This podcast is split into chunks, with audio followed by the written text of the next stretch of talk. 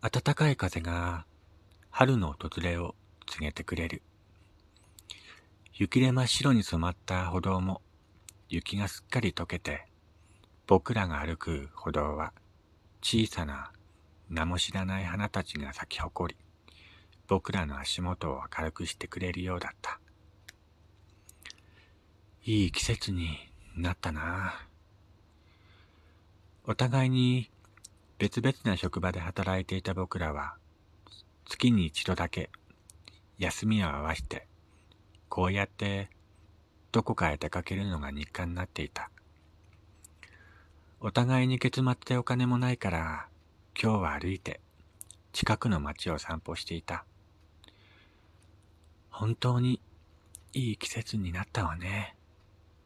君はそう言いながら少し笑った。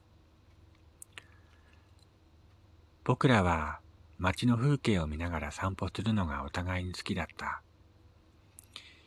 日々変わる街の風景、今ある風景だって何年後かには変わっているんだろうな。そんなことを考えるようになってから、僕らは今ある風景を大切にするようになり、心のスケッチブックに残すようになった。一日中目的地もなく、お互いに行きたい方向へと歩く。それが僕たちの休みの過ごし方になっていたし、ただ二人でいられる時間を楽しんでいたい。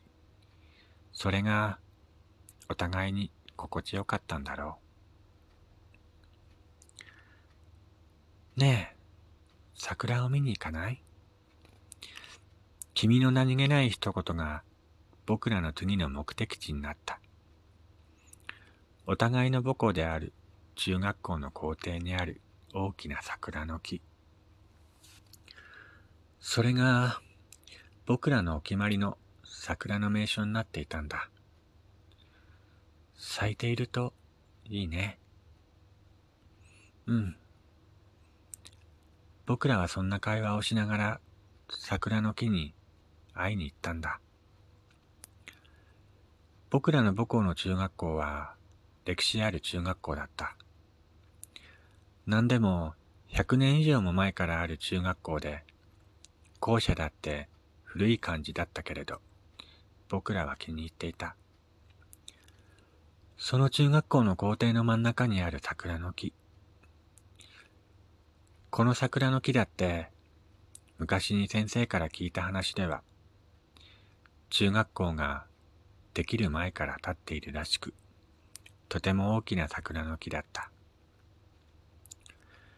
春になると満開の花が咲き、僕らの中学校に彩りを添える。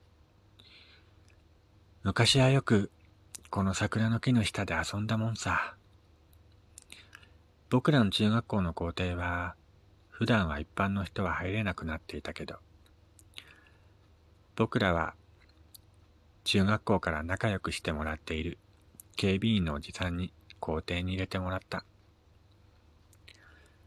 こんにちは、おじさん。桜、咲いてる？咲いてるよ。見ておいで。そんな気楽な感じで校庭に入れてもらえるのは、やっぱり僕らが、この中学校の卒業生だからっていうのもあるんだろうか。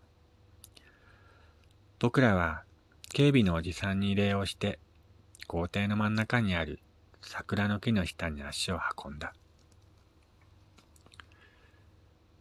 今年も綺麗に咲いているね。君が自分の背丈よりも大きな大きな桜の木を見上げながら僕に言う。そうだね。綺麗だね。僕は毎年ながら綺麗な桜を見ながらつぶやくように答えた。暖かな風が僕らを包むかのように咲いた。誰もいない校庭に、君と僕は桜の木の下で、しばらく無言のまま、その風景の中で、呼吸を繰り返した。ねえ、君が不意に僕の方を見ながら言ってきた。ん？どうした？なんで桜の花ってこんな色をしてるか知ってる？突然の君の問いに僕は頭をかきながら頭をひねらせた。うーん、知らないなぁ、なんて。本当は知っていた。桜の木の下に死体が埋まっていて、その死体の血を吸っているから、桜の花はあんな色をしているんだ。そんなことを昔、誰かから聞いた記憶があった。だけど、そんなのはよくある学校の怪談話で、実際のところ、なんで桜の花があんな色をしているのか、僕にはわからなかった。君は得意そうな顔をして、少し笑いながら僕に言ってきた。ふーん、知らないんだ。君は知っているのかい？もちろん。君は桜の木を見上げながら僕に言ってきた。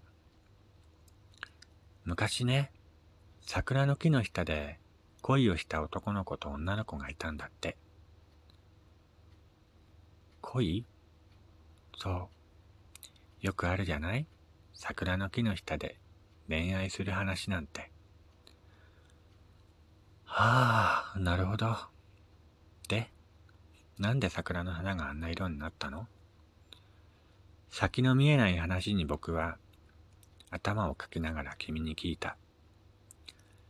君は風に舞う髪の毛を押さえながらつぶやくように答えた。この桜の木の下で恋をした男の子の女の子がいてね。ある日、この桜の木の下で二人はキスをしたんだって。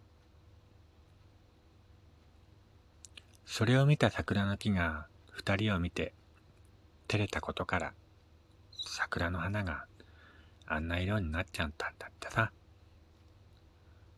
はあ、なるほどね。僕は君の作り話に思わずやられたと思った。君は本当に得意そうな顔をして僕を見ながら言った。本当に君はこういう作り話がうまい。まるで、本当にあったことのように話すから、僕は君のそういう作り話に付き合う自分が少し気に入っている。今年も綺麗に咲いた校庭の桜。100年以上前からこの場所に立っている桜の木。一体何人の恋人たちがこの桜の木の下で出会ったんだろうか。僕は、ふと気になった。